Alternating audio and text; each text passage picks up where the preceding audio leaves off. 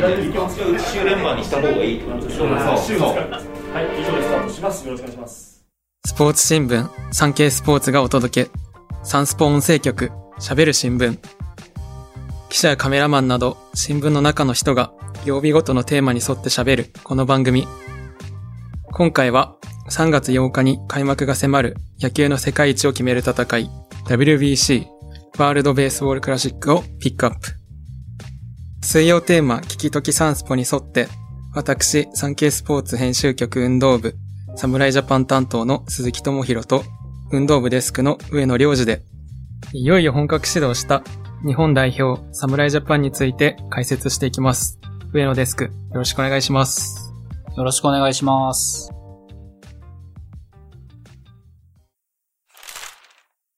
えー早速ですが、侍ジャパンですね、今現在宮崎で合宿中です。まあ、鈴木記者はですね、巨人担当として、えーまあ、2月1日から、えー巨人の選手にですね、まあ、密着して、えー取材をしてきていると思います。はい。まあ、ここまでの調整具合、えーどのように感じますか？そうですね。巨人からは4選手、侍ジャパンに名を連ねました。まあ、総じて、すごく気持ちが伝わってくるという、覚悟が伝わってくる練習内容だなというふうに見ていました。それぞれ、あの、話していくと、まず、ピッチャーから言うと、戸郷投手、昨年の秋の強化試合でも日本代表に名を連ねていて、まあ、その時は本当にいいピッチングをしていました。で、今回は、まあ、WBC の使用球、滑りやすいと言われているボールですけれども、この扱い、指先の感覚をすごく気にしていて、うんまあ、もう少しでしっかり感覚がつかめるかなというふうに本人も話していました。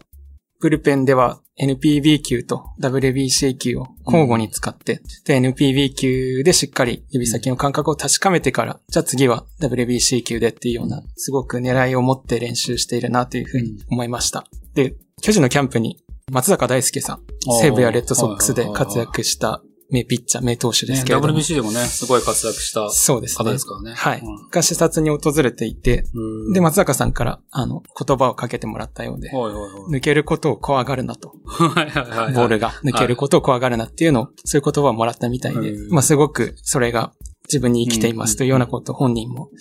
言ってましたね。うんで、2月12日に紅白戦巨人を行ったんですけれども、そこで先発して、まあこの時期なんで結果はまああれですけれども、2回1失点というところで。で、まあフォークボール、東国の武器ですけれども、これも結構操れてきてるというようなことを言っていたので、まあさらなる仕上がり、状態の向上に期待したいなとうん思いますね。本当ね、東郷選手は本当に巨人の中でもはい。すごい自覚があるというか、はいすごいこう積極的に取り組んでるっていう印象がね、すそうですねごいあります。宮崎のファンうんの期待というか、そういうのも高いみたいで、そう、地元ですもんね。そうなんですよ。ね。めちゃくちゃサインを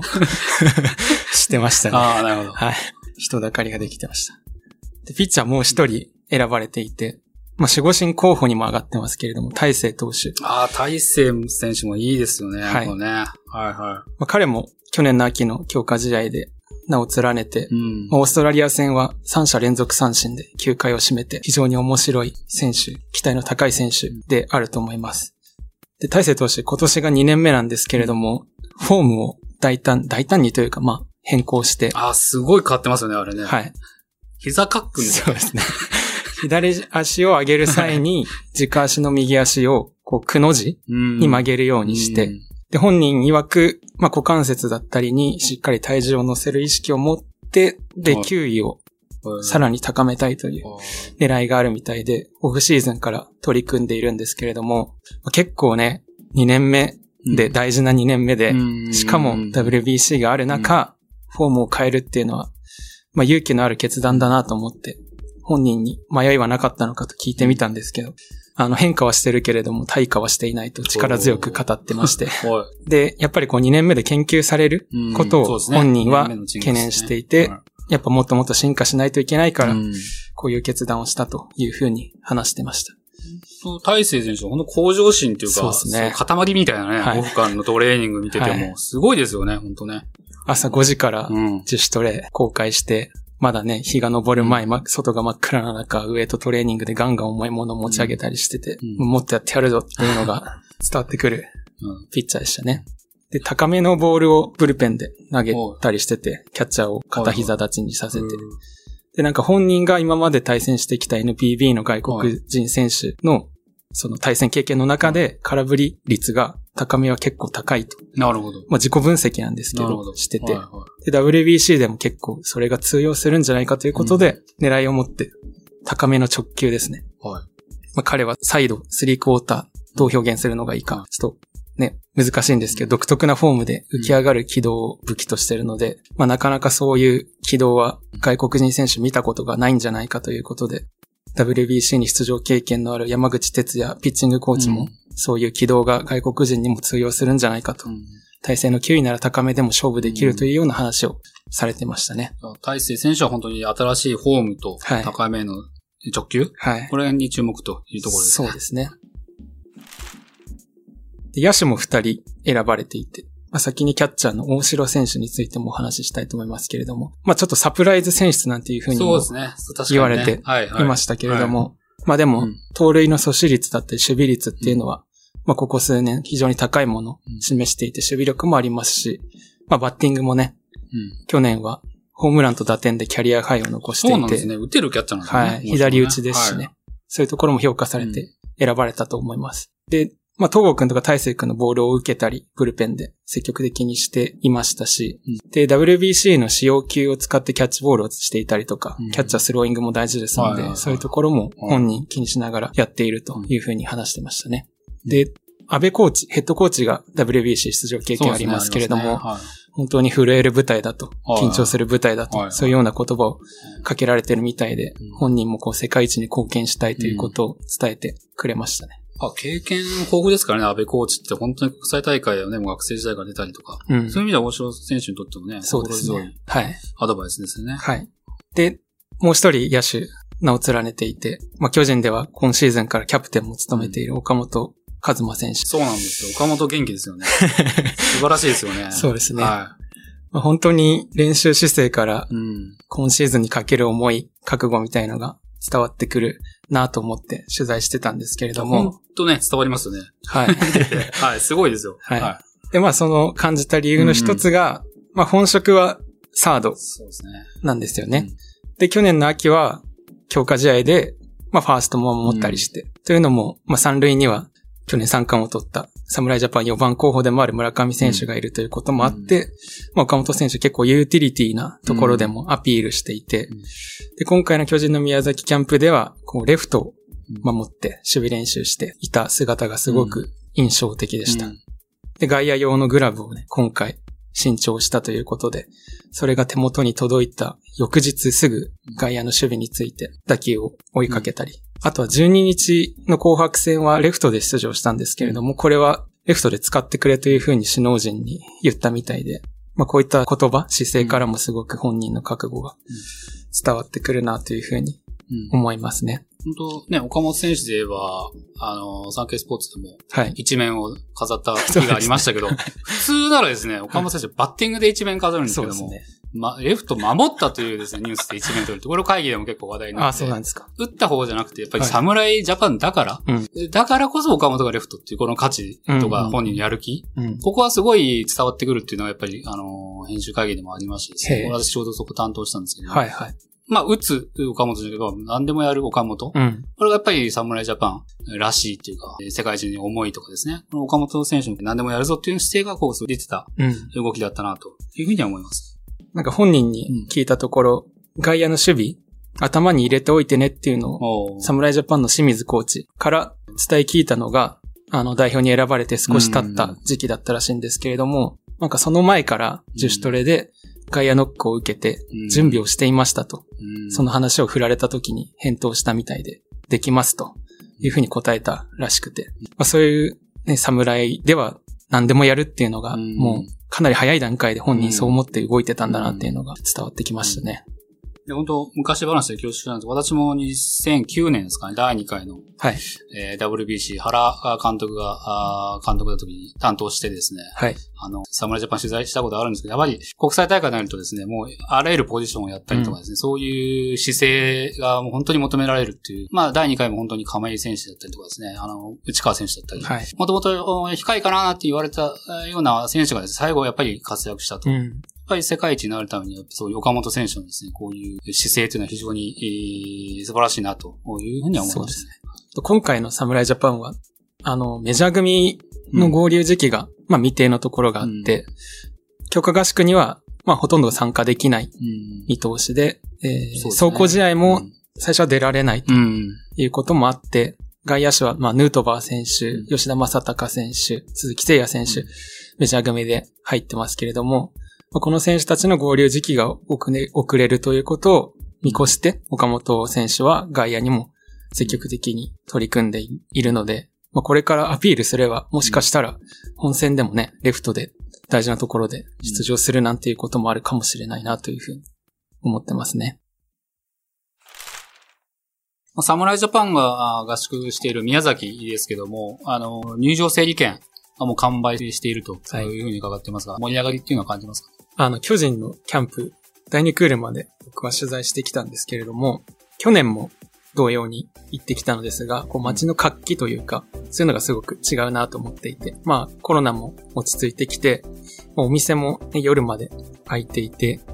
で、先輩記者に連れられて飲食店行ってきたんですけれども、そこの店員さんも、まあ、これから侍ジャパンが来るんだよねというような形で、すごく楽しみにされていて、やっぱ名前が挙がったのがダルビッシュさん。大谷選手はちょっと今回残念ながら宮崎の強化合宿はうん。来られないかなっていう感じなんですけれども、メジャー組でただ一人参加するダルビッシュ選手にすごく注目されているんだなっていうのが伝わってきましたし、あとはね、レンタカーとかも借りたんですけれども、なるほど。あここもすごいんだ。はい、店員さんと話したらもうずっと貸し出しで、なかなか、はい、予備がないっていうようなことをおっしゃってたりとか、ホテルもね、うん。抑えるのが結構うん。大変で、すごい盛り上がりですよね。本当私もさっき言いました2009年、はい。イチローさんが来た時はもうものすごい人でですね、うんまあもうよく言われてますけど、あの、宮崎市内から、はいあの、球場まで、うん。もう大渋滞、うん。もう大混雑で、はい。すごかったなっていうのも本当に今でも覚えてまして、イチローさんが本当にスタンドに、ライトにですね、守備ついただけでもうキャーっていうね、もうイチローのライブショーみたいな盛り上がり、イチローさんも本当ノリノリで、ファンサービスというか、すすごいやってたのがすごい印象に残ってますね。と市内のホテルから、うんあの、サンマリンスタジアムまでうん、レンタカーで使って移動してたんですけども、まあ、車内でラジオ聞いてたりして、その中でもこう、アナウンスが結構流れてて、あの、事前予約の仕組みがありますよっていうことを、はい。ラジオパーソナリティが言ってたりとか、あとシャトルバスもあるので、そういうのを利用してくださいっていうのをもう、早い段階で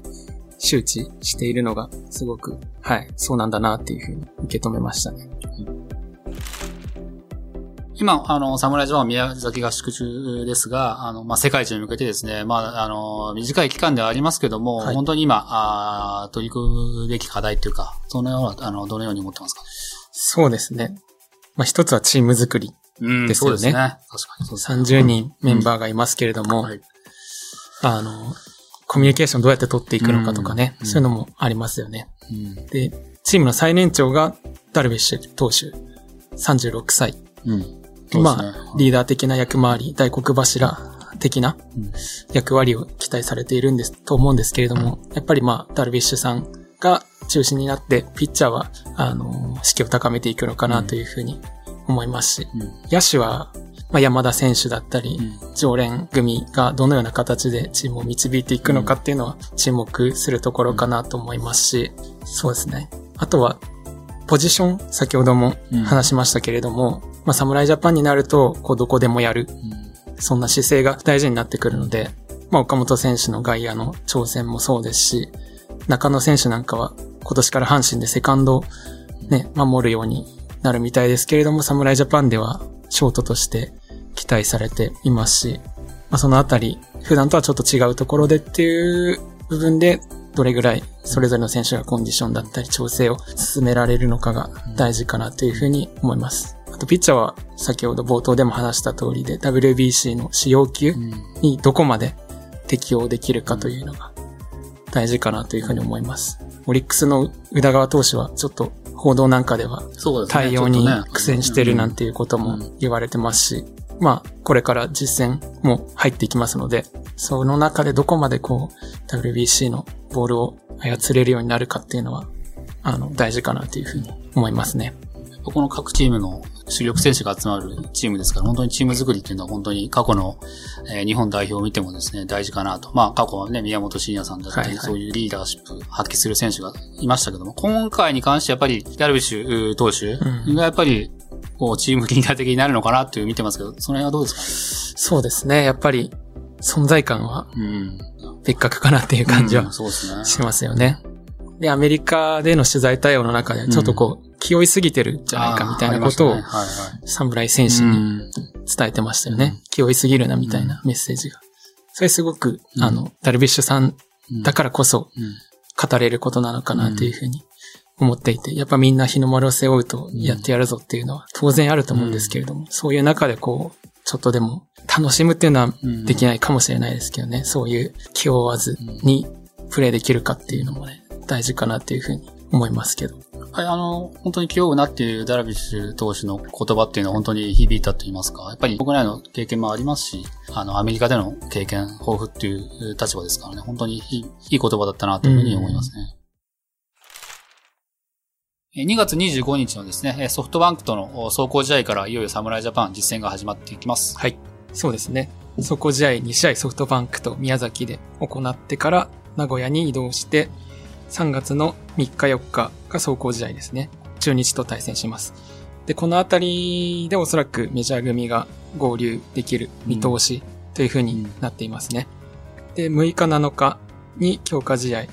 それぞれ阪神、オリックスと、これは大阪で対戦して、ここからメジャー組はおそらく試合に出ることになると思います。そして8日が WBC 開幕。で、日本は初戦が9日。相手は中国。このような流れで本番を迎えるという形になります。いよいよ世界一えー奪還に向けたですね、戦いが始まります。はいえー鈴木記者頑張ってください。ありがとうございます。あの、そうですね。それこそダルビッシュさんがおっしゃってたように気負いすぎずに、はい、自分なりに頑張りたいと思います。で、あの、アメリカラウンド、日本は準決勝から行きますけれども、まあ飛行機のチケットと宿舎はすでに抑えているので、ぜひそこまであの、取材をね、できるように、はい、僕自身一生懸命頑張っていきたいなと思います。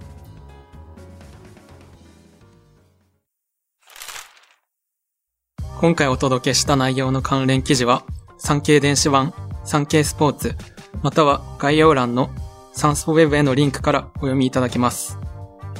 番組では皆様からのご意見、ご感想をお待ちしています。SNS に投稿する際は、番組名、ハッシュタグ、喋る新聞、喋るはひらがな、新聞は漢字。水曜日のテーマ、ハッシュタグ、すべてカタカナで、聞きときサンスポをつけてください。SNS 以外からは概要欄の専用フォームからも送信可能です。毎週月水金曜日の週3回午後5時より配信中。サンスポ音声局喋る新聞。次回は金曜テーマ耳寄りサンスポに沿ってサンスポ紙面に掲載された1週間の記事から音声局がピックアップした耳寄りなニュースをお届けします。それではまた次回お会いしましょう。今回の進行はサンスポ編集局運動部、侍ジャパン担当の鈴木智弘と、上野良二がお届けしました。